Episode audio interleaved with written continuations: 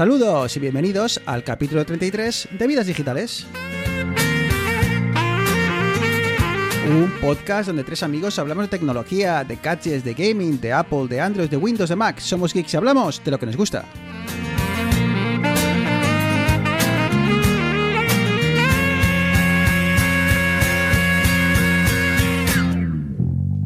No te bajas. Bueno, pues eh, ya estamos de vuelta, eh, tal y como prometimos, eh, 15 días después y tras una semana que ha estado cargadita de novedades. Eh, muy buenas, Arturo. Dormir está sobrevalorado a los chicos, ¿eh? En medio de la. Vaya semanita, en medio ¿eh? De la semana grande. Vaya semanita. De Apple y bueno, con muchas ganas de contaros las cositas que, que he visto. Ya no me he visto. Bueno, no voy a decir muchas, pero sí que, sí que he visto varias charlas para ver qué, qué había por dentro. Y bueno, no, no me quiero adelantar, lo comentaré. Y cuando todo parecía que iba a ser una semana en la que el protagonista iba a ser el software, resulta que Apple decidió, Eneas, que era momento también de hablar de silicio. Sí, muy buenas Bruno, buenas Arturo. Ya tocaba, ¿eh? Ya tocaba. Después de- del anuncio del paso de PowerPC a Intel, no hemos tenido, o no he tenido yo este picorcito que tengo ahora por esta nueva transición que, que se nos viene. Y como tú dices, contento de que, de que por fin se hable un poco más del silicio, ese, ese olvidado del mundo de la tecnología. Bueno, pues eh, hoy vamos a hacer un monográfico y entenderéis por qué. No nos queremos alargar mucho y va a haber mucho de lo que hablar. Entonces, bueno, hoy va a ser un programita un poco diferente y que igual necesitamos partir en dos. Así que, bueno, vamos a ver cómo avanza la cosa y decidimos sobre la marcha. Pasando final que te voy a contar y que te puedo contar. Así que nada, pues arrancamos y como decíamos vamos a arrancar charlando sobre el evento de los eventos eh, que ha tenido lugar esta semana y no es otro que la WWDC que Arturo es, eh, si no me equivoco, esa presentación hecha por y para los desarrolladores en la cual se presentan las novedades que, van a tener lugar o que van a ser presentadas a lo largo de este año. Sí, al final muchas veces la gente se olvida, incluso muchos periódicos me hacía gracia porque el lunes, eh, después de la conferencia inaugural, que es la que ve todo el mundo, decían, bueno, pues ya se ha acabado la WWDC. Y mentira, precisamente el lunes es el día que empieza. Esa es la conferencia inaugural y durante toda la semana hay muchísimas charlas y ahí es donde los, Apple se acuerda de los desarrolladores, que solo es una vez al año, pero bueno, por lo menos es una vez. Y ahí es donde disfrutamos y nosotros tenemos horas y horas y horas de vídeo. Mm, Creo que, creo que igual lo he, dado por hecho y, no lo he comentado. Obviamente estamos hablando de Apple, que ha- ha hecho esta, es la que hace anualmente esta, esta convención. Y una convención, chicos, que ha sido diferente a lo que estábamos acostumbrados porque esta vez ha sido pregrabada. Había muchas dudas sobre cómo iba a ser y al final, pues eh, no sé, ¿qué os ha parecido? Bien, la verdad es que todos nos esperábamos o esperábamos ver un poquitín que iba a montar Apple con, con toda esta nueva realidad en la que no puedes meter en una sala a 200 periodistas y medios acreditados porque eso eh, habría sido una bomba de relojería, pero muy, muy al estilo Apple, muy al estilo Apple, muy buena producción, muy bien todo montado, las transiciones. El... Yo quería, nosotros vimos la, la retransmisión, la vimos en directo, y una cosa que se me olvidó comentar en ese momento era eh, cómo habían hecho esta realidad aumentada, ¿no? De tener, tenían las imágenes estas de los hall del, Apple Park y demás, y luego tenían esta pantalla, que yo me imagino que no tendrá una pantalla de 600 pulgadas y media en medio, pero cómo estaba todo también engarzado, los, eh, las tomas aéreas con los drones, muy, muy vistoso y muy agradable eh, de estar dos horas sin que, sin que se hiciese pesado. Yo creo que quizá el fallo. Eh, yo no, tenía todas conmigo de que iba a estar preproducida. ¿eh? Yo creía que iba a ser una especie de, a lo mejor falso directo, pero sí que. Sí que más pausado, un ritmo más natural, digamos. Y es que ese es el problema, que al final. eh, y luego pasan las charlas, todas las charlas que hay luego también están preproducidas, no como otros años que sale alguien y lo presenta porque, bueno, porque hay público. Y el problema es que van muy a cañón, van muy rápido y a veces no te da tiempo a digerirlo. Y aunque, como dice Neas, estaba muy bien producida, o sea, a mí la producción me pareció. me- me- no tengo mucha idea de cine y demás, pero he oído por ahí opiniones de gente que sabe. Y, o sea, que una producción a la altura de una película mediana, o sea, con muchos efectos y con muchas florituras, muy, muy Apple. Y eso, a mí lo que me sorprendió, eso, que no fuera, no fuera en directo o, o falso directo, pero grabado todo de seguido, por eso, porque el, el ritmo es trepidante y estábamos aquí hablando y casi no nos daba tiempo a comentar la jugada y ya estaban presentando otra cosa. Y era como, callaros chicos, callar, que viene a hablar de esto que me interesa. Ya, pero si fueron, si fueron dos horas en, en grabado y con producción, tú imagínate si metemos los 45 minutos de aplausos que hay en todas las conferencias Apple. O sea, se habrían tirado tres horas ahí para presentar todo el tinglado encima, que ni dieron precios, ni dieron, ni dieron historias. Habría sido, habría sido divertido. Y, y comentaba Craig Federici que, que, bueno, es uno de los VPs de, de, de, App- de Apple, no sé exactamente qué Eh, puesto software, ocupa, ¿no? pero Software, bueno, vicepresidente de, software. de software. de software. Entonces eh, eh, comentaba que, que eso, que, que han tenido que hacerlo todo muy rápido, porque bueno, han tenido que. Aquí no era algo que tú pudieras. Eh, bueno, alargar la, la- todo el desarrollo de software y demás hasta, vamos a decir, entre comillas, hasta el día anterior de la presentación.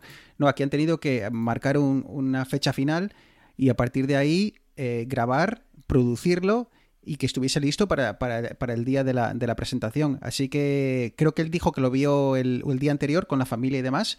Así que prácticamente han- lo han hecho a, a- vamos, a- al minuto. Así que me- a mí me gustó mucho, eh, me gustó mucho más que lo habitual. Eh, es- con- continuando con, con la entrevista a Federici, creo que dice que, que igual eh, eh, eh, algunas de estas ideas, algunas de estas eh, bueno, pre- estas eh, escenas pregrabadas y tal, igual, igual toman ideas para las próximas eh, eh, WWDC.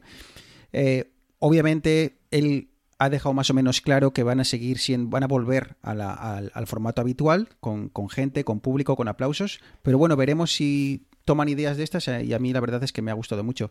Chicos, ¿os ha sorprendido el tema de las filtraciones? Eh, no sé, o al, menos yo que hice mucho por no leer, pero mm, no sé, me, he tenido esta sensación durante la presentación de que había cosas que no me esperaba. Ha sido, ha sido un poco de risa porque yo la, la- última que leí, porque yo más o menos sí que tampoco he hecho mucho por no leer, pero por la mañana todo el mundo decía, no, no, Apple no va a presentar, no va a presentar ARM, no va a hacer nada de ARM, olvidados del hardware, olvidados no sé qué. Y cuando está a punto de acabar la conferencia, de repente dice lo de, y este, este es el- un cambio, y fue como de, zas, en toda la boca, toma, ARM.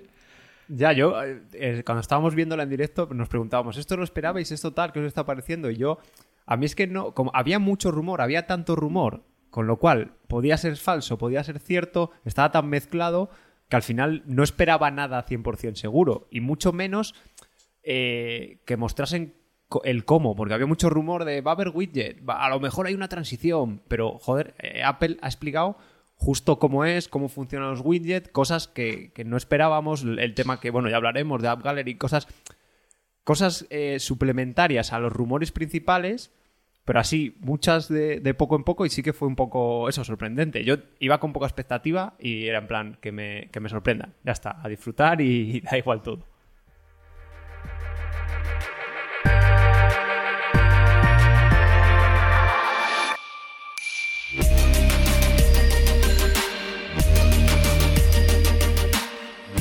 Pues empecemos por, eh, por iOS, el sistema operativo que ahora, bueno, eh, es eh, únicamente para, para iPhone, aunque, bueno, comparte muchas cosas con su versión de iPad. Y, y arranquemos por él porque ha sido quizá el, uno de los que más novedades ha presentado. Eh, ¿Por dónde queréis eh, empezar, chicos? Empezamos quizá por los widgets. Eh, ¿Qué es un widget? Y, bueno, ¿cómo lo han implementado? para la gente, lo que lleva en Android desde hace 10 generaciones. Es que, per- perdonad por la coña, pero muchas de las cosas que ha presentado a mí me hacía gracia porque era como, lo presentan al estilo Apple, vale, que es mejor de lo que conocíamos y más pulido y más tal, pero me ha hecho gracia porque era como de, pero si esto ya estaba en Android hace, hace 10 años. Y yo me sé de uno que estaba perdiendo el culo en la presentación y digo, "Ah, madre mía, madre mía, madre. Bien, ¿qué es un- cuéntanos qué es un, qué es un, qué es un widget, Eneas. Eh, pues básicamente es una. Una. Es no es fácil Claro, de sí, definir, es, ¿eh? Es- como un elemento que tú tienes en, la- en el escritorio de tu móvil que no es un icono y que te muestra información. ¿Por qué no lo. eh, igual con un ejemplo lo Por ejemplo, el widget del de calendario. Tú si quieres saber tu, tu eh, semana tu mes o demás, pues o abres el calendario o lo, o lo miras, o tienes este widget que puede ser una ventanita que puede ocupar, por ejemplo, eh, tres iconos de, de, ancho por dos de largo y lo que te enseña es tu calendario siempre actualizado con la información de tus citas y demás. Entonces no tienes por qué abrir tu aplicación de calendario para echar un vistazo rápido, que yo creo que esa es la clave, el vistazo rápido a información que de otra manera deberías pues entrar, mirar y demás. Y esto es aplicable desde pues, calendario, el tiempo. Eh, el tiempo, ¿no? El tiempo es muy habitual tener ahí. Sí. Pero Arturo, em, he estado leyendo un poquito sobre el tema y parece que estos widgets van a ser un poco diferentes a lo que estamos acostumbrados en Android, porque en Android eh, puedes interactuar con ellos y demás. Estos van a ser simplemente como te van a mostrar información y no sé si vas a ser, por ejemplo, ¿a qué me refiero con, interactuar? Eh, supongamos que, que estás reproduciendo em, un Spotify o la aplicación de música.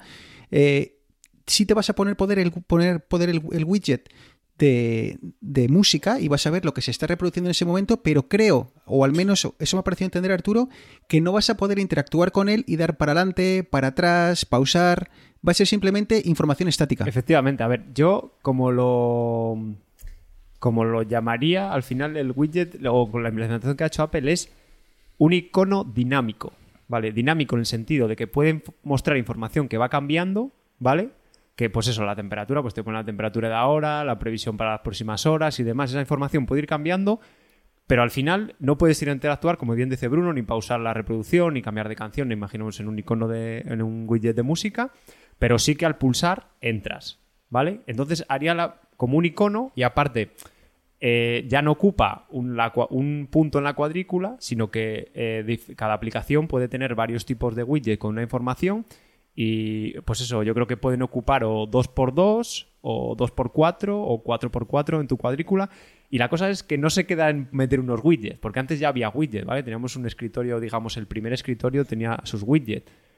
Sino que yo creo que es la manera de reorganizar. Es decir, pasamos de tener a la venga, escritorios y escritorios de aplicaciones y los widgets por otro lado, a tener un escritorio o un par de escritorios con nuestras aplicaciones principales y en algunas le podemos poner un icono grande, dinámico, para no tener que entrar siempre, para de un vistazo con la información, y luego tiene una cosa súper chula, que a mí es de lo que más me ha gustado, que se llama la App Library, la biblioteca de aplicaciones, que es que todas las demás aplicaciones se te quedan organizadas, pero se te quitan de en medio. Las aplicaciones que utilizas una vez a la semana ah, ahora, o dos... O, ahora hablaremos sobre, sobre ese tema. Eh, actualmente tenemos un, un widget, entre comillas, desde hace años en el, en el iPhone y no es otro que, la, que, el, que el icono del reloj.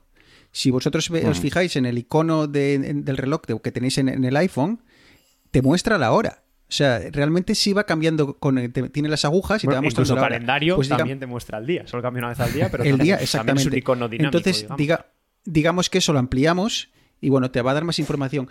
Una cosa, Arturo, que no me acaba de convencer, y entiendo que sea por temas de ahorro de batería, es que estos, estos iconos, estos widgets, no se van a refrescar en, en, segundo plano. Entonces me da un poco de miedo, por ejemplo, dos cosillas. Una, imagínate que yo tengo una aplicación de, del tiempo, digamos, yo utilizo Carrot, ¿no? Y digo Carrot ¿por porque es un poquito más avanzada que la que tenemos actualmente con, con, con iOS. Eh, esta aplicación te avisa cuando va a llover, ¿no? Eh, tiene la capacidad de refrescarse y avisarte de lo que va a ocurrir en la próxima hora. Entiendo que si cuando Carrot lance un widget, este widget no se va a actualizar a no ser de que yo haga clic en él. Y eso me, da, me echa un poco para atrás. También me ocurre con la aplicación de calendario.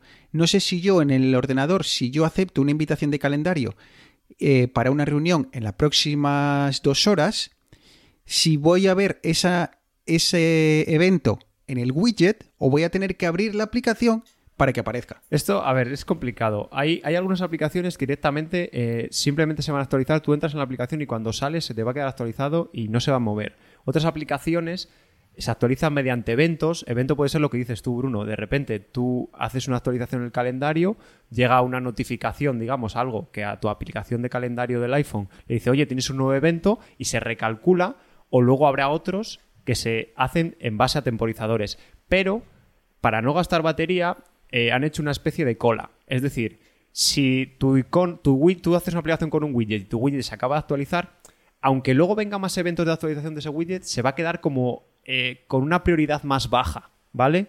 Eso es al final para que no, una aplicación no pueda machacar y estar actualizándose todo el rato. Y han hecho como ese sistema de colas que no sé cómo funcionarán, lo irán probando en las, en las betas, me imagino, para dejarlo fino, pero sí que tiene ahí cierta complejidad. Que esa es una de las cosas que, que a mí más menos me gustaba de, de Android, eran los widgets molaba, o sea, el, el, tener tu reproductor, mini reproductor en el escritorio y tus, tus demás historias. Pero claro, en cuanto a rendimiento, se notaba, estoy hablando de, versiones de Android de hace unos cuantos años, se notaba que no iba del todo fluido. El tema, lo que hablábamos ahora del tema de consumo, claro, tienes una cosa que está todo el rato, todo el rato, todo el rato actualizándose, eso chupa batería como cosa mala. Entonces, como he dicho antes, Apple viene tarde, pero viene a su manera que generalmente suele ser más pulido y un poquitín más redondeado.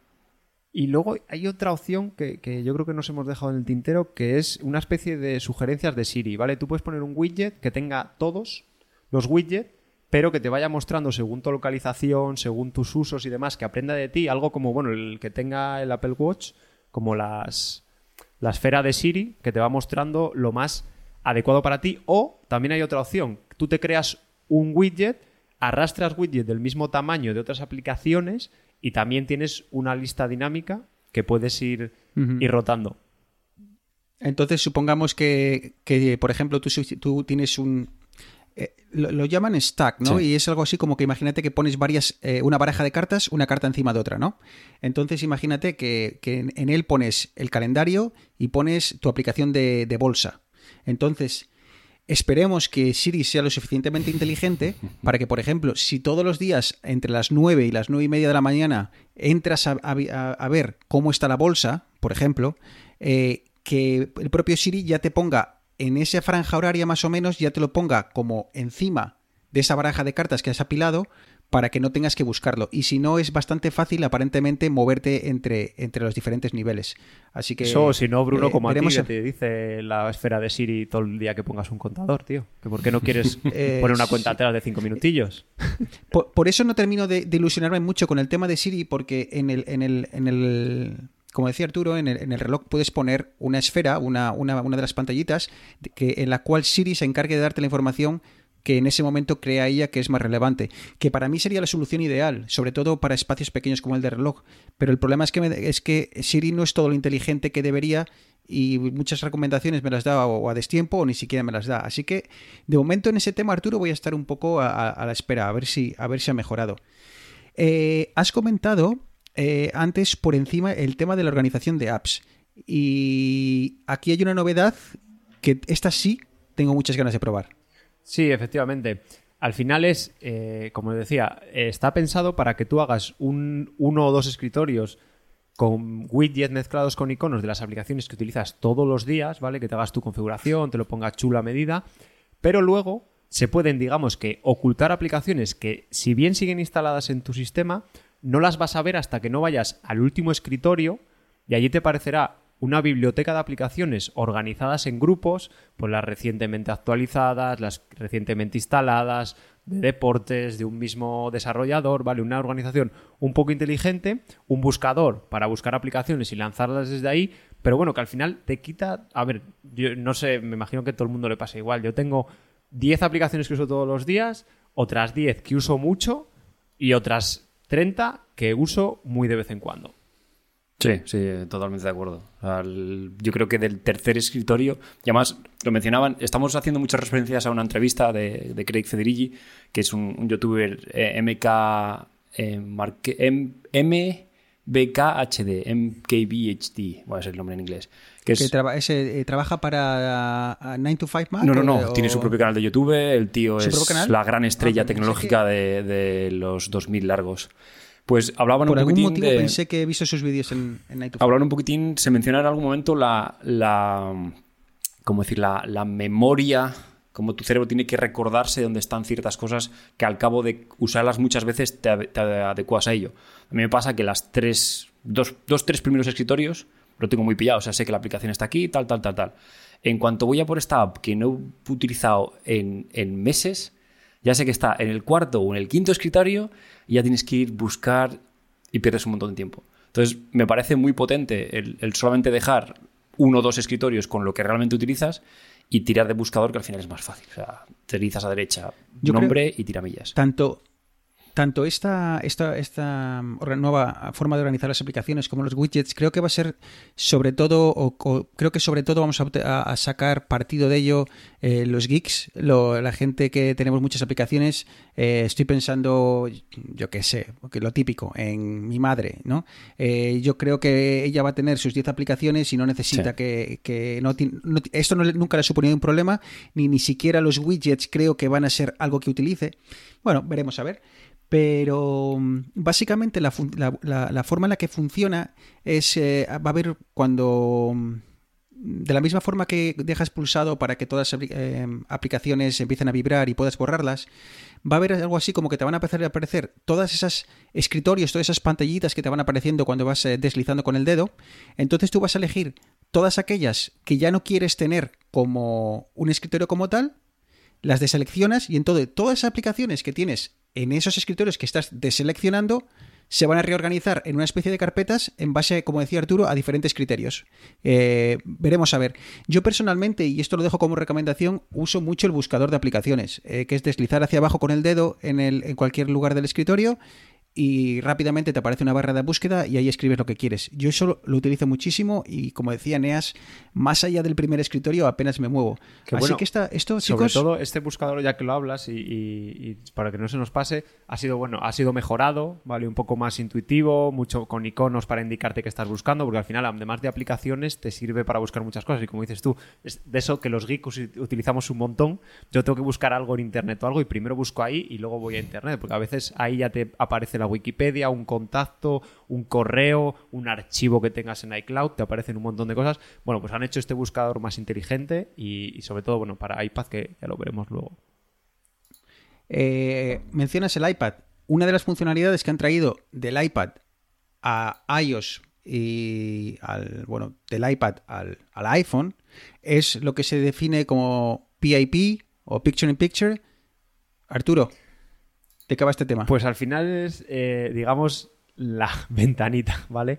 Es la, ventana que no. O sea, tú estás viendo un vídeo y, normalmente en iOS lo que hace es ponerse el vídeo a pantalla completa. Había algunas aplicaciones como WhatsApp, yo creo que, que lo soporta, YouTube creo que también, que mi- mientras estabas dentro de la aplicación podías ver el vídeo en pequeño y luego seguir navegando por la aplicación. Pues esto ya lo ha implementado a, nivel de sistema e incluso podrás estar haciendo una llamada de FaceTime, una videoconferencia, y podrás tener esta ventana flotando encima de otra aplicación, del escritorio, digamos, del sistema entero, y no te interrumpe, y aparte la vas a poder poner como en un lateral y dejar colgada, no sé, como una pestaña en un lateral que no te moleste, volverla a sacar. Eh, bueno, al final como funcionaba en el iPad y, y en Mac también tiene, tiene este sistema. Yo me veo bastante usándolo, como dices, en las llamadas. Me parece muy cómodo. Muchas veces, es- eh, sobre todo ahora con el confinamiento eh, y tal, y bueno, con, con la, con, el, con el bebé tenemos una pila de, de llamadas diarias con, con la familia. Y muchas veces intentas hacer algo y cuando sales de, la, de FaceTime o de Skype o de lo que la aplicación que estés utilizando. Oye, que no te veo. Sí, como que se, se- no, se te, no se te ve, ¿no? Como que se. O sea, continúa el audio, pero la llamada, se- la, la imagen se va. Ahora va a continuar en una ventanita, como dice Arturo, la llamada, y eso me va a gustar bastante. No sé, Eneas, ¿cómo ves tú en el tamaño de. en la dimensión de pantalla de, un iPhone? Si tú crees que la visualización de vídeos va a ser algo que potencialmente crees que vas a utilizar, o cómo ves el tema? A ver, para el iPhone 10, 11, pantalla retina de estas bestias, a ver, al final la calidad del vídeo, aunque sea pequeñito, se va a ver bien. El S2, que tiene una pantalla como la que tenía el iPhone 6 y demás, ahí lo veo un poquitín más complicado por el tema de, de resolución, de que, yo qué sé, el único caso en el que yo me vería utilizándolo es eh, podcast que yo veo, por ejemplo, el de Joe Rogan, que está ahora, lo ha fichado Spotify, pero solamente está en YouTube ahora mismo. Yo siempre lo tengo en el ordenador, lo tengo en una ventanita que está como flotando encima todo, que es muy pequeña y lo tengo, pues yo que sé, a veces muestran imágenes y demás. Entonces, este es el único caso que si lo hiciese en el iPhone lo tendría de esta manera. Pero Y no consumo mucho Arturo vídeo, así te- que... Arturo, tú no, se- no tienes la beta instalada, al final has tenido que volver para Sí, atrás. sí. Pero eh, no, no sé si lo que comenta Eneas va a ser posible, porque eh, a día de hoy, cuando tú sales de la aplicación de YouTube, En el iPhone la reproducción se para y la única forma que tienes para reproducir en un segundo plano es con la versión Correcto. premium. Eh, no sé si, si eh, esta opción va a seguir funcionando cuando sin, sin la suscripción premium, porque entonces eh, no sé yo si va a provocar que mucha gente diga, pues hasta ahora lo utilizaba para escuchar música y, ah, y ahora que ya lo puedo dejar en una ventanita, bien es cierto que eh, yo creo que igual mucha gente lo que hace es, y ahora igual me estoy metiendo en camisa 11 varas, es bloquear el teléfono y seguir reproduciendo YouTube, la música y demás en, en- en un segundo plano. Pero bueno, no sé si va a ser posible lo que comenta Eneas. Yo creo que son, son distintas APIs, digamos, ¿vale? Eh, para poder estar eh, poner una reproducción de un sonido, por ejemplo, o de un vídeo, que tú luego cuando sales de la aplicación el vídeo ya no se, ahora mismo en iOS 13 ya no se ve, tú necesitas eh, usar, digamos, una librería, unas funciones que te da Apple para decir estoy reproduciendo esto y luego ya sale y lo controla el sistema y tú puedes, tienes los controles para pausarlo y demás. Pero luego este Picture in Picture va a ser otra, eh, digamos, otra API, otra librería, otras funciones diferentes, o sea, otra implementación diferente. Entonces, lo anterior seguirá funcionando y no sé YouTube qué querrá, pero bueno, me imagino que el, Picture in Picture esto, si, eh, si bloqueas el teléfono, el vídeo ya seguro que se deja de ver. Lo que pasa es que no sé si seguirá en segundo plano la, el sonido. Lo probaremos. Eh, y además dicen que las betas, Arturo, creo que van muy bien, así que a ver si puedes volver a, instalarlas y demás, y así nos das mejor eh, feedback. Pero creo que lo que comentan, eh, lo hablábamos antes de empezar a grabar, que al parecer estas betas van muy bien. Así que, bueno, no lo instaléis en, un- en el teléfono que utilicéis para todo el día, por si acaso, eh, pero parece que, que funciona muy bien. Eh, Eneas, em, durante la presentación me acordé de ti y básicamente, aparte de que porque te tenía delante, eh, pero como decía Arturo, todo iba muy, de- muy rápido y no tuve tiempo a, a comentarlo contigo. eh, ahora, con esta nueva versión de- del sistema operativo, vamos a poder elegir qué aplicaciones por defecto queremos utilizar para únicamente dos, eh, dos usos. Uno, el- la aplicación de email y la aplicación del navegador. Eh, ¿Y por qué me acordé de ti? Pues porque tú siempre has defendido que Google Chrome en el, iPhone funciona muy bien. Ah, así que a partir de ahora, cuando hagas clic en un enlace, vas a poder decir que siempre se abra con Chrome. Sí, eso es. eh, Mira que Apple es, famosa por tener estos sistemas tan cerrados, pero yo creo que es un, acierto porque eh, el caso, por ejemplo, el de mi novia tiene mail en Mac y utiliza Gmail. Entonces eso es una combinación que es una llamada al fracaso absoluta. ¿Por qué? Esto lo hemos hablado muchas veces. El sistema de, de clasificación de correo que hace Gmail funciona excepcionalmente bien si utilizas aplicación. Si no, pues pasa lo que pasa, que tiene una aplicación de correo con 16.000 correos que tiene en el iconito este. Entonces, para gente que utiliza Gmail, que por ejemplo tiene su Chrome en escritorio vinculado con su cuenta de Google, el tema de marcadores, porque tiene el continuity este que te ofrece de poder estar algo en el móvil, luego pasarlo a portátil, yo es algo que me alegré un montón porque sinceramente eh, que cada vez que escribo un mail me tenga que saltar y no, tengo que copiar, pasar a Gmail, eh, un puntazo bastante bueno a favor de iOS 14. Que eh, lo comentaban en esta entrevista y es que se va a quedar ahí. Es decir, el, el chico este preguntaba, vale, pero, pero yo utilizo Google Maps. ¿Me vais a dejar utilizar Google Maps en vez de, en vez de Apple Maps? Entonces, bueno, yo entiendo que eso también hablaban un poquitín de cómo no pueden dar banda, o sea, cancha a todas las aplicaciones que se definan a ellas mismas como un navegador o un, gestor de correo para que puedan eh, sustituir las, digamos, llamadas por defecto. Pero bueno, esto abre un poquitín la puerta que el día de mañana, pues igual no solamente navegador, igual también reproductor eh, de audio por defecto o no sé, gestor de, imágenes, eh, gestor de archivos. No sé, esto puede ser, puede ser interesante a largo plazo. Vale, dos cosas. La primera, Chrome no funciona muy bien en iOS porque, o sea, me funciona igual que Safari porque en iOS, en escritorio sí, pero en iOS solo pueden tener los navegadores el motor WebKit, con lo cual, digamos que todos los navegadores funcionan igual, así, más o menos, a grandes rasgos, pues solo pueden utilizar eh, el mismo motor. Respecto a las aplicaciones por defecto, eh, no quiero extenderme mucho, pero la idea es todas las aplicaciones, o sea, yo hago una aplicación cualquiera y eh, la idea es que la aplicación pre- predeterminada sea que yo quiero mandar un SMS y obviamente llamo a, la- a una aplicación y abro la aplicación de mensajes. Si imagínate un WhatsApp, hay aplicaciones que pueden abrir WhatsApp, incluso mandarles cosas, mandar un WhatsApp directamente desde la aplicación. Y para eso se utilizan, digamos, unos nombrecillos, ¿vale? Unas eh, URLs, unos prefijos de, URLs. Y cada, yo hago mi aplicación y me invento los míos y todo el mundo. Facebook, por ejemplo, pues es fb dos puntos barra barra ta ta ta y tú llamas a esa URL y con esa URL te lleva a Facebook. ¿Qué pasa con el mail y qué pasa con el navegador que no pasa con mapas o Facebook o cualquier otra aplicación? Que en mail es mail to dos puntos barra barra y en el navegador es http o https dos puntos barra barra. ¿Qué quiere decir? Que es universal, ¿vale? No, cada aplicación no se inventa el suyo, sino que es algo universal. Por eso tiene sentido hacerlo predeterminado, porque una aplicación de correo predeterminada en iOS es la que cuando abres un enlace web te abre el, el navegador. Cuando hables un enlace de enviar correo, te abre el correo, ¿vale? Por eso mapas y demás habría que estandarizar una URL y después de estandarizar eso ya liberarlo, ¿vale? Pero solo se ha hecho así por, por este, tema, este tema técnico. Eh, continuamos con novedades y continuamos con una muy, muy interesante. Arturo, continúo, continúo contigo. AppClips. ¿De qué va este tema? Vale, pues AppClick es una especie de, llamemos mini apps, siempre asociadas a una app grande, es decir, no puedes tener una app clip sin tener tu app normal. Y es una mini app que da acceso a una funcionalidad pequeña, ¿vale? Digamos que el límite está en 10 megas, no pueden ocupar más de 10 megas. ¿Por qué?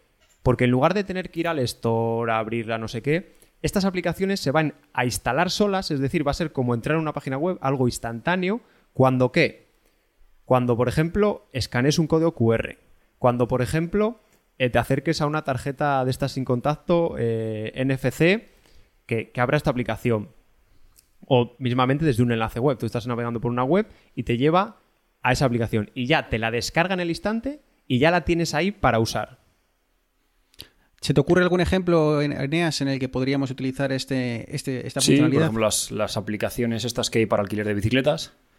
Eh, aquí en Barcelona es algo que está muy de moda ahora, el, el- el alquilar bicicletas por un tiempo determinado y más. Normalmente tienes que tener la app, te la tienes que bajar, tienes que registrar la tarjeta de crédito, tienes que hacer todo el tinglado. Entonces, con estas, eh, con estas mini apps, que como, como mencionaron también, tiene integrado Apple Pay, tiene todo, todo el ecosistema ya está preparado para funcionar con ellas. Lo único que tienes que ir es acercarte a la bici, eh, acercar tu móvil al, al chip NFC y automáticamente te descargaría no la app entera, sino la pasarela de pago con el escaneo del código QR de la bici para alquilarla. Y una cosa que se me vino, que, tampoco la pudimos mencionar cuando estábamos viendo la retransmisión, es que esto significa que Apple ha abierto el NFC. O sea, ya no deja de ser una plataforma para pago eh, solamente con Apple Pay, sino que ahora permite eh, que desde una fuente de terceros, porque a ver, eh, yo no creo que Apple vaya a comercializar los tags NFC para que tú pongas tú, o sea, esto será alguien que lo compre y, lo programe, que desde algo hecho por terceros tú puedas desencadenar acciones en iOS. Sí, al final lo Eh, liberarán a su manera. Con sí, sus obviamente, ciertos- correcto. Ciertas etiquetas y cierto tal. Pero volviendo con lo de Sí, las- posiblemente se- sea, sea un tipo de URL o algo así eh, que, que haga. No, será especial un formato, porque al final es un formato, tiene sus caracteres y sus cosas, pues justo restringirán a X específico y demás. O sea, lo tendrán, pero capao. ¿Y no, y no crees que pueda valer con cualquier eh, escaneo de un código QR? Bueno, eh, quizás sea muy pronto para este tipo de En cosas. teoría- porque- en y teoría además no es- sí. No es, no es O sea, rele- al no es final- No relevante. me he visto todavía creo. la charla, pero hay una charla sobre, sobre cómo, cómo se abre. No, no- no es relevante. Pero bueno, eh, la gran ventaja, Arturo, eh, y ahora, ahora, ahora te dejo que lo que lo que des el, el último toque a esto, es eh, cuando, como decía Neas, evitar que cuando vas a, un, a una tienda o a comprar, a tomar un café a, Starbucks, pero dices, es que no me apetece bajarme la aplicación de Starbucks para un café, que es que solo he venido, solo estoy de vacaciones o solo tomo Starbucks una vez al año y no me quiero bajar la aplicación, darme de alta y demás. Pues esto, como decía Arturo, vas a poder llegar y para lo escaneas se te baja justo lo que lo que necesita, un 10 megas de aplicación, posiblemente puedes elegir tú, hacer tu pedido y, y ya está. Entonces es una aplicación muy, muy, o sea, muy limpia para, para usos muy concretos. Aparte, además, se puede utilizar como puerta de entrada a la aplicación grande. Además, creo que se quedan, eh, no lo sé exactamente, creo, me suena cuando estaba en la beta que eran 30 días, ¿vale? Se quedan 30 días como, como escondida. Creo que te pueden incluso mandar alguna notificación, pero está un poco restringido, pero bueno, te puede dar acceso a la grande. Y yo un ejemplo que se me ocurre, de hecho, yo lo implementé porque esto sí que existía en Android, una cosa llamada Instant Apps, hace dos años así, lo que pasa es que no han tenido eh, mucho éxito. Y nosotros hicimos, de hecho, un concepto para una aplicación bancaria para calcular el calculador de hipoteca que muchas veces tienen en la página web. Pero claro, tú si haces una mini app, esa mini app te da acceso a cosas avanzadas como GPS, como incluso, eh, imagínate que quieres hacer, para calcular una hipoteca, no sé si tiene mucho sentido, pero procesos de machine learning o cosas así para sugerencias o demás al usuario, te da toda la potencia que tiene una aplicación pero es instantánea y quita la fricción que le llaman en, que se llama en el mundillo de tener que ir al App Store, bajar una aplicación que tarde 10 segundos en instalar, pero ya son 10 segundos, no es inmediato como, como lo de lo que estamos hablando. Así que si en el futuro, dentro de unos meses, vais a algún establecimiento y veis una especie de etiquetilla con el logo de Apple y demás, que sepáis que es esto, posiblemente lo podréis... Eh, veremos cómo funciona, si funciona con NFC, si funciona eh, haciendo... Eh, bueno, escaneándolo con la cámara, ya veremos cómo funciona, pero que sepáis que, por ahí van a ir los tiros. muy brevemente, chicos, fue, muy, fue bastante curioso. vas a poder tener eh, en el móvil, no solo ya tu... Creo que decía Neas el otro día que en el, ahora en el teléfono se puede tener tu carnet de conducir. Eh, mm, tus tarjetas, por supuesto, las tienes con Apple Pay. Eh, no solo eso, vas a poder ahora también tener la llave del coche. Obviamente, para coches compatibles y demás y demás, pero al menos eh, quedó curiosa la cosa. Sí, además eh, fue, fue gracioso porque tenían un BMW M5 modelo 2021 azul precioso.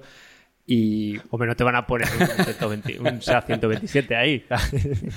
y evidentemente esto depende del fabricante, o sea, no es un estándar, esto del fabricante tiene que preparar su vehículo para soportar apertura de puertas por NFC y demás. Y hicieron dos demos. Una era simplemente la chica que estaba haciendo la demo, se acercó al coche, acercó el móvil a la puerta, salió Apple Pay y ya como está autenticada, abrió la puerta del móvil. Luego dejó el móvil posado en una especie como de huequito y ya detectó la llave y empezó a funcionar. Y lo otro que comentaron, que esto lo comentaron más adelante, era que no solamente tienes tu tarjeta, sino que la puedes compartir. O sea, es decir, ahora mismo yo tengo este BMW Serie 5 pepinaco de la leche y se viene mi madre de visita y tiene que coger el coche. Mi madre sí que va a decir, y voy a ver a Arturo a Madrid y le dejo un poco el coche. Entonces yo puedo compartir con mi madre, si es también una usuaria de, de, iOS, puedo compartir esta llave y encima le puedes dar, creo que, creo que mencionaba un poquitín el, el distintas capas de privilegios por temas de. Yo no, no, sé. no pases de tercera, ¿no? Sí, exactamente. No, no, no más de 2.500 revoluciones y no salgas a más de 100 kilómetros de, la casa. No sé, realmente no sé cómo funcionará, si tema de. Igual pasarelas de pagos de, de, autovías, si va integrado también, o no sé, no sé cómo gestionar esto de, las capas de, privilegios. Y yo viendo la presentación, eh, pensando un poquitín más allá, eh, espero que esto sea un primer paso eh, de cara a implementarlo para las eh, cerraduras inteligentes de, hogar, eh, todas aquellas compatibles con Eso ya lo puedes hacer invitando gente a tu eh, casa. Sí, lo puedes hacer, pero creo que es que todavía no lo he probado porque todavía no lo tengo implementado, pero creo que lo puedes hacer a través de las propias aplicaciones de, de que te vienen con la cerradura, que es dar acceso a tal persona. lo que sí me, me gustaría probar es, oye, igual estoy equivocado. yo, por ejemplo, en casa eh, tengo todas las luces con el Philips Hue que están con mi cuenta de Philips, que están en, HomeKit, en, mi cuenta personal de Apple.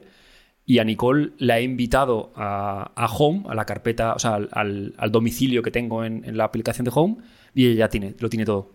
Sí, pero no puede, lo que molaría restringir sí, pero yo lo que quiero es vale, exacto. Yo lo que quiero, yo lo que quiero decirle a un amigo es, eh, bueno, pues ahora eh, no estoy en casa, eh, entra Sí, a casa, sí, sí. ¿sabes? Entonces, bueno, vale, vale que ahora con las propias aplicaciones que te vienen ya puedes hacer ese mismo, eso, eso mismo, se lo puedes eh, enviar un acceso y limitar. Pero bueno, básicamente sería eso. Decir, mira, eh, con esta llave que te doy, eh, tengo este amigo, por ejemplo, me vienes tú a, a ver a casa, eh, pues digo, mira, Eneas va a estar eh, 15 días en, aquí en Toronto, pues mira, le doy acceso durante 15 días a, a casa. O, por ejemplo, eh, tienes una persona que te viene a sacar el perro. Por ejemplo, entonces dices, bueno, pues a esta persona le doy acceso lunes, jueves y viernes de 9 a 11. O la chica de la limpieza Y- para no tener luego que ya no tener puede llaves de casa. Sí, sí, vale. Exacto. Entonces, eh, como digo, se puede hacer ya con las aplicaciones que te traen las cerraduras. Eh, desconozco si eh, HomeKit ya lo permite. Si no lo permite, espero que este sea un paso, un paso más cercano a, ello. Yo esto, a ver, todo esto, tanto lo de la domótica y esto de la llave, lo veo súper chulo, pero el problema es que al final tienes que hablar con mil marcas. De hecho, lo que han hecho, de hecho lo anunció ahora, que ya se sabía, han hecho como un consorcio entre Google, entre Amazon y demás, para un protocolo eh, de domótica eh, general. Es decir, tú, un fabricante hace un- una bombilla, por ejemplo, lo que estaba comentando Eneas, y va a valer para todos con el mismo protocolo. No tiene que hacer cada implementación distinta. Porque yo creo que sí que se han visto muchas piedras en el camino, porque Apple fue la primera, luego vinieron Google y Amazon y le han tomado la delantera porque tienen muchos más cacharros, es mucho más barato, más sencillo. Entonces, el problema de esto es que, que cuesta extenderse, porque lo que dices de lo del coche, yo por ejemplo en el coche nuevo, eh, lo de tener la, acceso sin llave, de tener la llave en el bolsillo y poder entrar, que es la mayor tontería del mundo y problemas del primer mundo, ¿sabes? Tener que sacar la llave. Pero una vez que lo haces, se te vuelve súper cómodo. Yo ahora, con el confinamiento, tuvimos mi coche mucho, mucho en el garaje y salíamos con el otro. Y es que luego he vuelto al mío y era como, joder, qué pereza sacar la llave del bolsillo y meterla. que parece una tontería, pero te acostumbras, a lo bueno te acostumbras enseguida. Y por último, chicos, yo creo que no hace- merece la pena ni entrar en ello, el lanzamiento de una aplicación de traducción. Mira, si habéis visto Google, Tra- Google Translate o el traductor de Google es una copia exacta. Eh, veremos qué tal funciona, veremos si la traducción es literal. Me, me, desco- me reí en el, eh, durante la presentación porque pusieron un ejemplo de traducción del español al inglés que ahora no recuerdo cuál era, pero nos miramos los tres. Sí, ¿os era algo así acordáis? como, que dijimos, eh, ¿cuál es el "Hostia, horario de apertura? tío, y la traducción fue como en plan, ¿en serio? Sí, y, y la traducción era muy poco natural, era prácticamente literal. Y dije, ¿de verdad que habéis elegido esta frase y habéis hecho una traducción tan mala? Así que bueno, veremos a Y ver. esto además eh, lo, han cómo llevado funciona, a, pero- lo han llevado a Safari también. Safari también tiene. La Es verdad, te va a de- poder De traducir, hecho, pusieron eh, las webs de- sobre la de, marcha. em, de ejemplo, eh, una traducción de un artículo del mundo al inglés. Así que bueno, que ya está. No, veremos a ver cómo funciona y, y cómo lo hace. Y yo creo que con esto, chicos, se nos queda algo en iOS así brevemente que queráis eh, tocar, algo que se nos haya quedado en el Yo tintero. una cosilla que la comentaron con ellos, creo, pero eh, venía de todos los sistemas, que ahora veremos en la esquina superior derecha un- una lucecilla o naranja o verde, según este hay alguna aplicación utilizando la cámara o el micrófono. En todo momento sabremos si hay alguna aplicación que, está accediendo.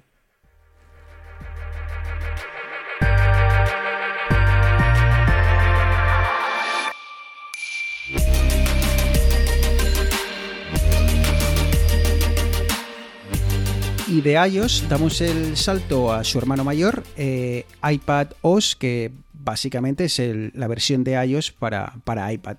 Eh, chicos, y, sobre todo por cómo vamos de tiempo, yo creo que aquí. Yo creo que este fue. Puede ser el gran.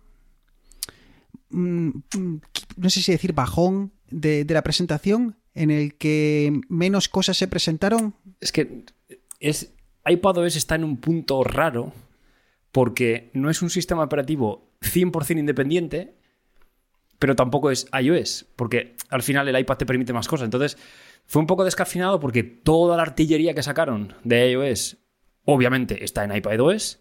Y la única, no sé si, si coincidiréis conmigo, la única cosa que vi realmente dije, hostia, hostia, ya, ya tocaba. Esto ya le da un poquitín de, de más de, de peso.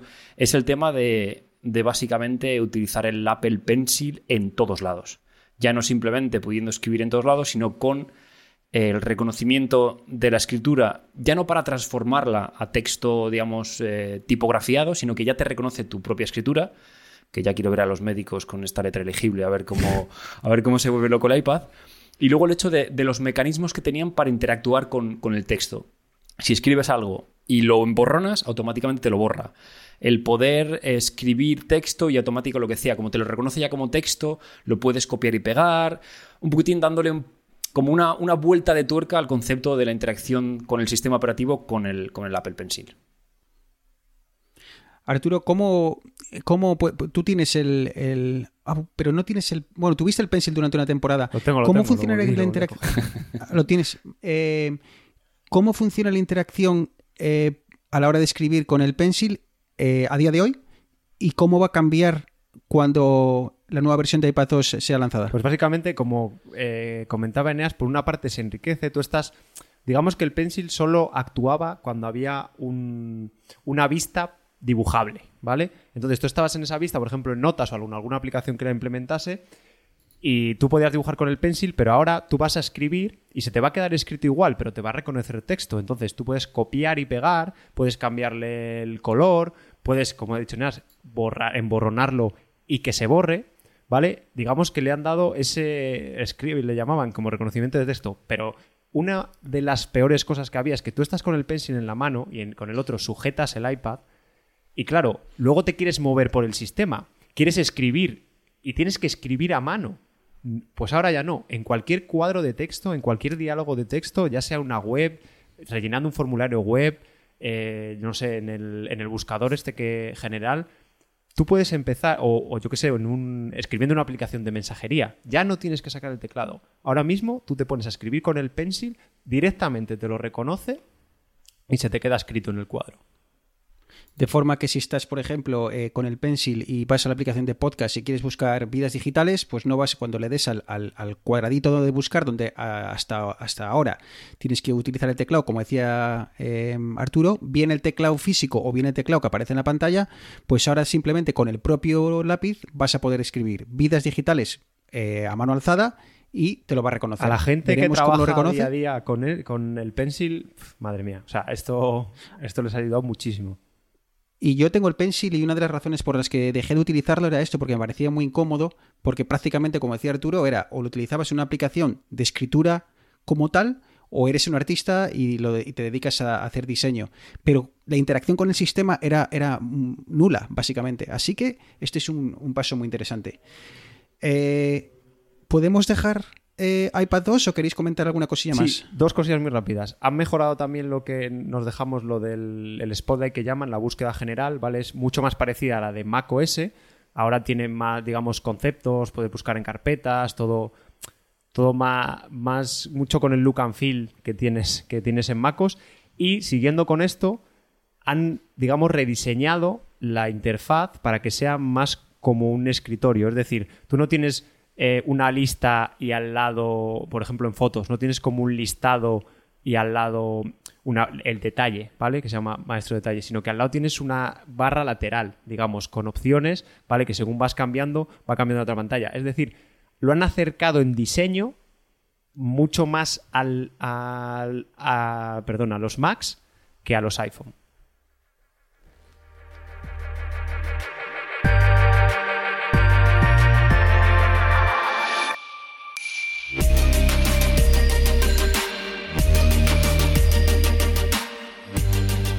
Pues hablemos de, Mac, que eh, además, Senias, empezamos con un cambio de nombre. Sí, ya no es 10.7, 10.8, 10.9, 10.200, sino que ahora es 11.0. Mac OS Big Sur. Big Sur, que, bueno, como sabéis, todos los nombres de, del sistema operativo de, de Mac eh, suelen ser eh, lugares en, California, si no me equivoco. Creo que de momento se, están, se circunscriben a California. Y ahora pues es eh, Big Sur, que viene, que ya tuvimos, el Gran Capitán, o Gran Capitán, pues es el queso. El capitán, el capitán, el capitán, sí. El capitán, el gran capitán es el queso. es que estoy.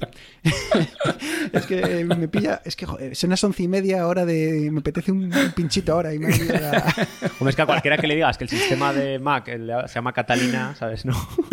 claro, Catalina, el, este del queso. Eh, y ahora Big Sur, pues bueno, ¿qué más da? Si no, nunca lo llamamos por el nombre. Así que, bueno, pues... eh, pero bueno, el, cambio sobre todo de numeración, que, que es lo, más llamativo. Y yo creo que este cambio de numeración, chicos, se debe a este nuevo... Yo qué sé, algunos veníamos pidiendo un cambio de...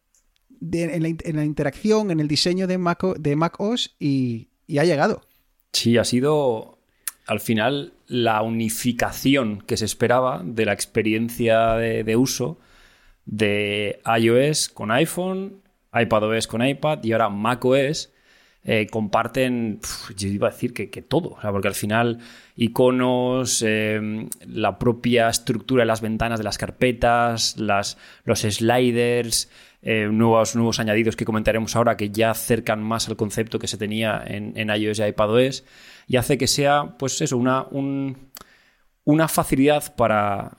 El ejemplo que pongo siempre, mi madre coge el iPad y con el iPad se, se arregla de puta madre. Coge el, el Mac y es como de, hostia, ¿y esto? Eh, ¿Y esta gaita? Como que... Entonces, de esta manera va a ser que habrá su curva de aprendizaje que hay en todos lados, pero ya será más familiarizada con los iconos de, del Finder, con el navegador, con tal, con todas estas pequeñas cosas que hacen que la experiencia sea más agradable. Arturo. Sí, pues eh, al final el nuevo diseño se debe, luego veremos el porqué, pero, pero se debe a que han, mm, digamos, reescrito, incluso han cambiado el número de versión porque han reescrito, digamos, la manera de pintar, ¿vale? La interfaz. Antes se llamaba Aqua, ahora no le han dicho cómo se llama, pero yo creo que es algo que han importado de iPadOS, ¿vale? Y es, si no el mismo, muy muy parecido la manera de construir las interfaces. Por ejemplo, eh, para que nos hagamos una idea, pues, es rollo más eh, iPadOS. Luego la barra de arriba de, que tenía los nombres y el menú y demás, ahora es totalmente transparente, ¿vale? Con los nombres en blanco. Tenemos un nuevo centro de control muy al estilo iPadOS, que aparte está hecho con Catalyst, esta librería que tú programas para iPadOS y luego traes las aplicaciones al Mac. Luego, el centro de control, tú puedes subirle los iconos que quieres para que se queden fijos como están ahora. Ahora tú tienes, tienes que seleccionar que aparezcan ahí iconos del Wi-Fi, que aparezcan tal, los tienes que seleccionar las opciones. Ahora los vas a tener en el centro de control y los puedes subir. Pero eso, todo muy estilo MacOS y por es- o sea, muy estilo iPadOS, pero por eso, porque al final lo que han hecho es reescribir completamente la manera de, de pintar las interfaces de una forma mucho más, digamos, moderna, ¿vale? Moderno, como sí que siempre se veía más modernidad en iOS y en iPadOS que en, que en macOS, pero también basado en Metal, que es la aplicación, o sea, la librería de gráficos nativa de Apple que lleva un montón de tiempo, eh, que llevan un montón de tiempo desarrollando, que tienen muy controlada, que aparte está muy ligada al hardware que montan ellos, ¿vale? Todo eh, con mucho eh, performance, no sé cómo no me sale la palabra. ahora. Rendimiento. Con mucho, Rendimiento. perdón, con mucho, con mucho. Es que es la mierda de llevar toda la semana viendo la- las, las charlas. Es que no ha visto otra cosa. Por ejemplo, ha deja- tiene series que ha dejado ahí a medias. Tiene Netflix que le, le está mandando emails diciendo, a ver, ¿qué pasa? Eh, porque se pasa el día viendo las charlas de, de la conferencia de desarrolladores. Porque, eh, Arturo, solo para, para, para que los oyentes tengan una idea, ¿qué hablamos? ¿De 100, de 150 charlas? ¿Cuántas charlas eh, hay más allá de esta de la que estamos a- hablando, que es para la, la charla del gran público? Ayer dijo Phil Schiller que habían sido 226. Con una duración, las que menos 15 minutos, la media estaría en 35, pero hay algunas de 50 minutos. Y, y en esas charlas lo que se hace es desmenuzar todas estas cosas que en, durante la, la presentación para el gran público se dedican, ¿cuánto? Un minuto y medio, 30 segundos, y en esta pues se explaya y entonces donde los desarrolladores como Arturo se sientan ahí, cogen palomitas, una, el, el Apple, el Apple Pencil con su iPad Pro y van tomando notas para, para saber lo que, lo que se, se les viene. Eh, del tema de Catalyst y todo este, yo creo que podemos dejarlo para, para la segunda parte que tenemos pensado eh, grabar. Eh, decía Federici en, durante la entrevista que, mira chicos, es que me da igual que no os guste el nuevo diseño porque a- a la semana de estar usándolo os va a molar y no vais a acordaros del antiguo diseño. Dejando eso de lado, que posiblemente tenga razón, ¿qué sensación inicial os ha dado? Eh, ¿Os parece un diseño demasiado amigable, demasiado eh, para niños, como decir, eh, por decirlo de alguna forma? o realmente os apetecía un, cambio de look? Yo tengo como dos visiones. La, la del, la del tío que quiere que mi madre no me llame para preguntarle cómo hacer algo, estoy encantado. Porque es, coherente, tiene pinta de ser algo fácil de aprender. Pero mi friki interno está, está un poquitín de luto porque estamos perdiendo la informática como, como esta cosa que era complicada, que, que había que meter horas para hacer. Y ahora ya te viene cualquier tío, ya te sabe hacer no sé qué, y ya. ¿Dónde queda este amigo informático que le pagabas unas cervezas para que te formateas el ordenador? Esto ya se está perdiendo. Ya. Arturo, que a Eneas que no, no- eh, va- va- es, es un nostálgico de las esquinas, de los, ¿eh? de los, de los iconos eh, sin en formas 2D, redondeadas. déjate de. Dame esquinas ahí, 90 grados. perfecto, Transparencias. Arturo, del ¿qué te esquimorfismo ha parecido? este que hablan, ¿no? De hecho, ahora lo que dicen, joder, es que no tengo mucha idea de diseño, ¿vale? Pero ahora dicen que esto es neomorfismo o algo así. De hecho, todos los iconos pues, son, iba a decir cuadrados, pero con las esquinas redondeadas, muy rollo iOS. Pero bueno, yo creo que le han dado como un aire fresco, o sea, lo han traído, digamos, a este siglo. Y aparte, Apple siempre se ha caracterizado por eso, por al final eh, incluso sacrificar eh, capacidades, pero poner las cosas muy fáciles. Y yo creo que esto pone las cosas muy fáciles, unifica un montón las interfaces y, y sobre todo, desde la punta de vista del desarrollo, desarrollar para iOS, iPad y Mac cada vez está más cerca, cada vez hay más herramientas para hacer una única aplicación base, luego diferentes modificaciones, ¿eh? porque no, no pierden, o sea, no ha perdido su esencia, me refiero, las barras de herramientas siguen estando ahí, sigue siendo una interfaz muy pensada para ratón, pero ya está pensada también para que funcione bien con ratón y se adapte para que funcione también bien, bien con los dedos. Pues, eh, ¿qué implica este cambio que viene, que más allá del diseño, qué, qué significa este, este nuevo paso? Eh, ¿Qué han hecho por detrás que, ha merecido un- una, un- una nueva denominación? Todo eso lo vamos a, tratar eh, en el próximo episodio, segunda parte que, vamos a, grabar. Pero antes de, de dar el salto a esa segunda parte, vamos a rematar este programa con eh, dos cosillas muy breves. Eh, Watch OS, que es el sistema operativo del reloj, y mm, podemos destacar, o quiero destacar eh, desde mi punto de vista, la monitorización del sueño, que hasta ahora todos lo hacíamos con una aplicación de terceros y ahora pues eh, va a tener aplicación nativa. Sí, efectivamente. Se venía rumoreando desde hace un montón de tiempo, ¿vale? Que cuando llegaba esta aplicación. Y yo creo que la clave es que como que tiene más recordatorios de la batería, de cuándo está cargado el teléfono, y, o sea, de cuándo llega al 100%, porque el problema que tiene la monitorización de sueño es que ya había aplicaciones que lo hacían, pero necesitabas estar un montón de pendiente siempre de dónde estaba el, o sea, de cuánta carga tenías en el, en el reloj y demás, y era un poco coñazo. Entonces, yo creo que han, primero eh, harán que la batería no gaste tanto cuando estés en modo durmiendo, y por otro lado, pues eso, te avisarán con notificaciones. Sí, es que esto, esto lo hablaremos también en, en el siguiente programa, sección, como quieras llamarlo.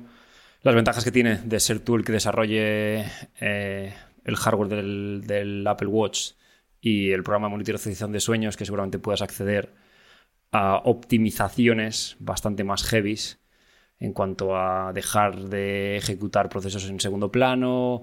Eh, encima, una cosa que comentaban era que cuando lo ponías en, modo monitorización de sueño, automáticamente se te ponía no molestar, no recibías ningún correo, nada.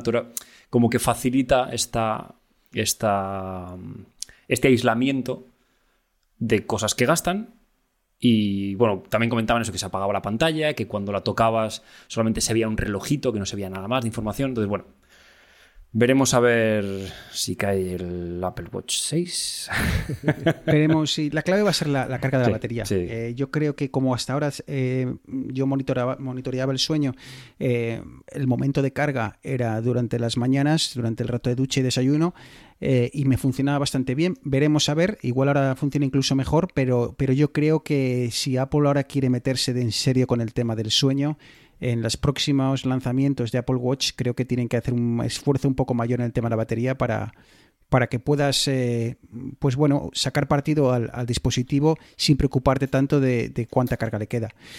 Y continuando con estos, eh, yo no sé si tiene traducción en, en español, los wearables estos, las eh, que te pones en... eh, no sé, yo creo que no tienen traducción, pero bueno, en esta categoría de cositas que te pones eh, por el cuerpo y, llevan microchip dentro, eh, uno es el reloj, que ya hemos muy brevemente comentado, y por último, chicos, los AirPods, que son los auriculares inalámbricos estrella de Apple y que yo creo que, lo he comentado en ellas varias veces, creemos que es el, dispositivo más disruptivo que ha sacado Apple en los últimos tiempos, y nos sorprendieron con varias novedades. Sí, lo primero, eh, que ha sido una buena utilización de los recursos de computación, es que ahora los AirPods soportan eh, audio 3D. Y ya no simplemente audio 3D, sino que audio 3D y cuando te giras, la escena no gira contigo, sino que te mueves dentro de la escena. Eso está bastante, bastante logrado. Eh, comentábamos cuando estábamos viendo la retransmisión que eso teníamos nuestras dudas de cómo iba a funcionar con, un, con una fuente de audio estéreo, cómo iban a hacer la conversión hasta audio 3D y que definitivamente con un sistema de audio con una fuente 5.1, eso al final es procesado de audio que te permite crearte tu escena. Y lo segundo, que esto sí que me parece un puntazo, sobre todo para vosotros que tenéis los, los AirPods Pro y que andáis con, con varios dispositivos de, de Apple, era que la transición entre dispositivos a la hora de estar conectados al iPod se iba a hacer de forma, digamos, transparente. Tú estás con tu, con tu iPhone, tienes los AirPods puestos, eh, bloqueas el iPhone, sacas el iPad para hacer algo en el iPad, ver un vídeo, automáticamente los AirPods cambian de fuente de audio del, del iPhone al iPad. Pasas luego al Mac y automáticamente pasas al Mac. Cuando estás con el Mac recibes una llamada en el iPhone y automáticamente cambian al iPhone cuando, cuando la llamada. Entonces, al final te evitan tener que andar eh, reasignando o, reemparejando eh, de forma más o menos transparente distintos dispositivos. Y bueno, como siempre Apple eh, haciendo un esfuerzo bastante agradable al usuario en cuanto a facilidad de uso y, y evitarse problemas. un poquitín- No problemas, o sea, problemas del siglo XXI, pero ya me entendéis. Sí, la verdad que, que era un poco engorra a veces eso. te- Pues te llama, tienes que cogerles. Es un poco... Sí, no funcionaba bien, No, ¿eh? A mí era una cosa que toda- me, me creía demasiada, lo has comentado antes, fricción. Era el dicho, funciona bien, pero no todo lo bien que funciona las cosas de Apple. El por qué no se saltaba también de dispositivo a dispositivo, para, sobre todo para nosotros, que luego no te da- cuando te pones a pensar dices, ahí va, si es que tengo el reloj de Apple, tengo el portátil de Apple, tengo el móvil de Apple, tengo... ¿Por qué no se, No se llevan bien. entienden entre ellos mejor, no? Y, y creo que esto, eh, bueno, pues eh, creo que... ¿Cómo se llamaba Arturo? Se llamaba Continuity. Continuity, sí. Esta... fu- eh, Bueno, hand, handoff le llaman. handoff o... Sí, Continuity es de Microsoft, sea, ¿no? eh, o- o- Yo creo que sí. Mm, No sé, creo que tenía varios nombres. Pero bueno, eh, hoy en día, Arturo, tú puedes estar eh, viendo una página web en Safari y, y, en el- y si abres tu Mac, te aparece un icono abajo eh, con, el, con un iconito de, del- de- Te aparece el icono de Safari con un iconito de reloj y en el cosa puedes saltar de uno a otro. Así que esto, pues, bueno, para los que vivimos en el mundo Apple, yo creo que va a ser una cosa muy, muy interesante. Y por último, una cosa que, que no hemos dicho de los AirPods, han liberado, digamos, la- las APIs que, que usan ellos para, para captar los movimientos, ¿vale? Los, eh, tienen varios sensores, pues eso creo que tienen acelerómetros y, de- y demás, entonces luego para ver si los tienes puestos o no. Y eso antes solo lo utilizaba Apple para, para sus propios desarrollos y ahora lo han liberado a los, a los desarrolladores para que puedan utilizarlo en sus aplicaciones. Veremos qué uso tiene. No sé si simplemente será para temas de audio, si habrá algún desarrollador que sea capaz, yo qué sé, si de hacer traqueo, me- mejorar el- la forma en la que se te mediciones de movimiento. Es que es eso. y los, demás, eh. Con el Apple Watch, que no lo hemos comentado porque nos tiene mucho, mucho misterio, bueno, o utilidad para nosotros, dijeron que podían detectar a gente bailando, incluso el tipo de baile. Entonces yo me imagino que si pueden hacer eso con el Apple Watch y también en los AirPods tienes eh, acelerómetro y demás, pues probablemente en el futuro puedan detectar movimiento y qué estás haciendo solo cuando lleves los, los auriculares. Y para cerrar, eh, darles las gracias a Apple por hacer eh, el mundo mejor.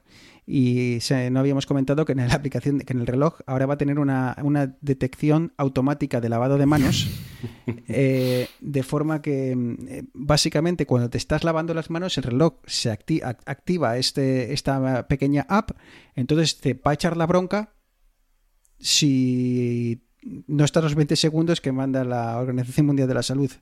Así Eso ha sido un sujétame la cerveza de última hora, ¿eh? Sí, ha, ha sido un poco raro. Creo que tiene detector, creo que detecta como el, el altavoz, detecta el sonido del agua y demás. Una movida de estas. Yo creo que esto ha sido eh, en los ratos libres de, de los, de los ingenieros de Apple que han dicho, venga, no hay huevos a hacer una cosa para... para-". Y han dicho, venga, para adelante y, y ahí, ahí ha quedado. If I was a gambling man, Chicos, hemos ido a toda leche, eh, pero yo creo que más o menos hemos cubierto eh, las cosas que más nos han llamado la atención dentro de cada sistema operativo y creo que es buen momento, eh, no sé qué opináis, para bajar la persiana, eh, tomarnos un vasito de agua y, y hablar de la chicha que, que es, bueno, pues el- ese, eso que hizo de esta, de esta keynote un momento histórico, ¿qué os parece? Sí, perfecto. Además, yo creo que es buena oportunidad antes de cerrar recordar que si tenéis alguna duda, eh, porque lo hemos comentado todo muy rápido, pues tenéis un, nuestro Twitter, arroba vidas digitales, donde cualquier duda nos podéis, nos podéis preguntar si queréis saber sobre algo, si queréis que en otro programa hagamos un monográfico de alguna parte que, que os haya gustado, o bueno, o cualquier sugerencia, aunque no esté relacionada ni con Apple ni con la WWDC, que sea de tecnología, a ser posible, porque es de, de lo que sabemos un poco más. Pero, pero ahí estamos. 24-7 además, porque cuando nosotros dormimos, Bruno está despierto, así que. Así que nada, como solemos decir, eh, muchas gracias por haber llegado hasta aquí. Eh, como dice Arturo, nos puedes encontrar en, en Twitter, estamos en Facebook también, solo tienes que buscar Vidas Digitales Podcast. Y, nada, que si puedes, si tienes un ratillo y, nos puedes dejar una, review, una opinión en, el programa de, de podcast que utilices, eh, te lo agradecemos un montón. Y por cierto, chicos, que se nos ha olvidado el fallo que tuvo Siri el otro día, que colocó cuando que colocó a, a Vidas Digitales entre los en el top 20 de podcasts de tecnología más importantes de España. Eh, digo que fallo de Siri porque yo no entiendo muy bien cómo hemos llegado tan arriba. Entonces doy por hecho que Siri está detrás de esto y ha cometido un error ahí de los suyos.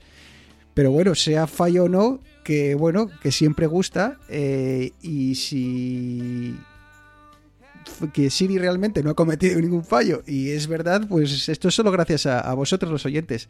Así que lo dicho, muchísimas gracias y nos escuchamos quizá no en 15 días, pero en un poquitín antes en esta segunda parte que nos eh, disponemos a grabar. Así que lo dicho, un abrazo a todos y muchísimas gracias. Chao.